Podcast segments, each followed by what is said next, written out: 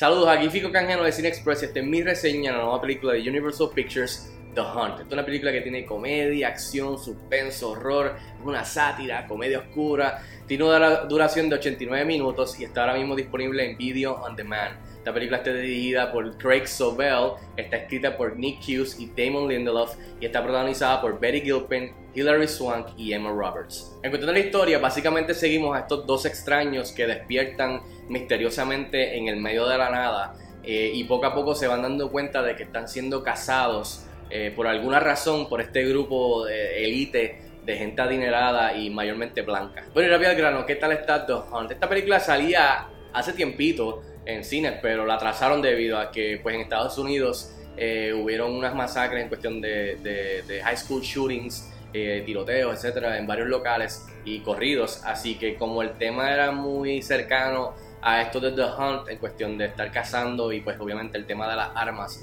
especialmente en Estados Unidos, pues el estudio decidió atrasarla.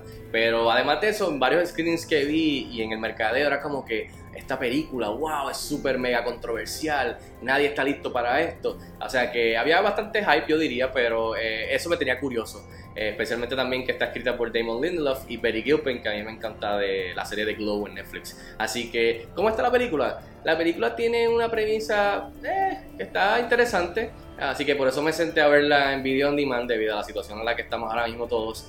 y al final del día pienso que, eh, no me gustó tanto. Eh, hay unas cositas que están chéveres. Eh, la acción entretiene porque hay acción, pero aparte de la acción y la violencia, no hay mucho en verdad. Este, y en ese aspecto, pues salí decepcionado con esta película. entre las cosas positivas, definitivamente lo más que me gustó fue, como dije, Betty Gilpin, la actriz que la conocemos de la serie de Glow, de las luchadoras, de las luchadoras en, Netflix. Eh, ella hace aquí de este papel Crystal, de una de las extrañas, de los extraños que despiertan y no sabe qué está pasando. Tiene un backstory que hace sentido debido a la personalidad y las destrezas que enseña en la película poco a poco. Y verla a ella simplemente kicking ass and taking names para mí fue lo más sobresaliente de la película, digamos. Eh, de la manera que ella interpreta a Crystal, que es la, el personaje, que tiene un poquito off de la personalidad y, un, y una vibra de I don't, I don't care anymore, I don't give a fuck. De ese, esa dinámica me gustó mucho y me la disfruté. Eh, y así me sentí mientras veía la, película, como que ya la puse, ya la estoy viendo, la estoy viendo a ella matar a todo el mundo. I don't give a fuck, como que I don't care anymore. Vamos a, vamos a have fun con lo que hay. Así que ese, ese básicamente eh, es mi sentimiento con la película, gracias a Betty Gilpin, que para mí eh, se roba la película y es una badass. Eso sí, quiero añadir entre los aciertos eh, que hay un giro o dos, una sorpresa, una o dos, que están chéveres en cuestión de concepto. La, la ejecución, no, no, no, no mucho, pero eh, el concepto está chévere en cuestión de, de, los, de los twists en los turns. Eh, pero that's it. Ahora, el lado negativo de cosas que quizás no funcionaron para mí son varias, pero creo que realmente mi mayor problema es que estuve decepcionado con el guion de Nick Hughes y Damon Lindelof, que a mí me encanta Damon Lindelof. Eh, el trabajo que han hecho anteriormente. Pero aquí se vio como que bastante vago. Como que sí, tenían una premisa chévere que, by the way, le hemos visto ya múltiples veces en otras películas o, series de televisión o otros medios. Esto de que están cazando por fondo, están cazando por alguna razón a gente extraña que se tiene que defender tipo Battle Royale, como en los videojuegos de hoy día, que son lo más, lo más popular que están jugando ahora mismo.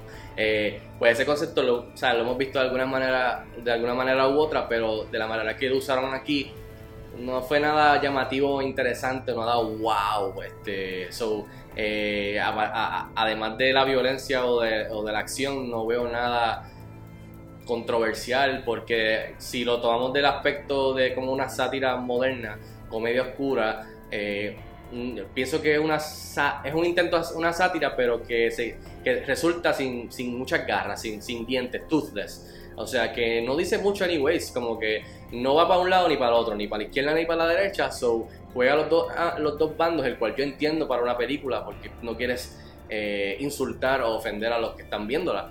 Pero honestamente, al estar en ese, en ese, en ese, en ese para ti para atrás, pues no dice mucho. So, en verdad no, no, no va más allá.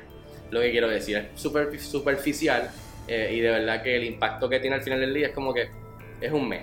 Y otro de los problemas que tuve con la película es el humor del guion. O sea, eh, sí eh, es cínico, es frío, es sarcástico, es oscuro y a mí me gusta ese tipo de humor, pero la mayoría de los chistes o los intentos a risas, para mí, igual que el resto del guion, pues terminan flat, o sea, no tienen, no tienen pegada, no, no hacen reír a uno, no hay nada que sobresalga, quizás uno o dos chistes que tú contra eso estuvo clever, pero no, no hay humor que uno pueda, pues por lo menos, entretenerse sí con la acción, pero también pues reírse, ya que es, una, es, un tipo de comedia eh, oscura, pero no, no, no tiene pegada. En fin, yo le doy dos estrellas de cinco estrellas a The Hunt. Lamentablemente para mí estuvo floja. Eh, pero la pueden ver ahora mismo en video on demand. Veanla, déjenme saber si están de acuerdo conmigo o no. Escríbanme en los comentarios como de costumbre. Y recuerda que puedes suscribirte al canal de YouTube para más video reseñas como esta. Dale a la campanita de las notificaciones para que te avise que hay más reseñas. Y recuerda que puedes suscribirte a nuestro patreon.com slash ficocangiano y ayudarnos por allá. Y hasta la próxima, quédate en tu casa.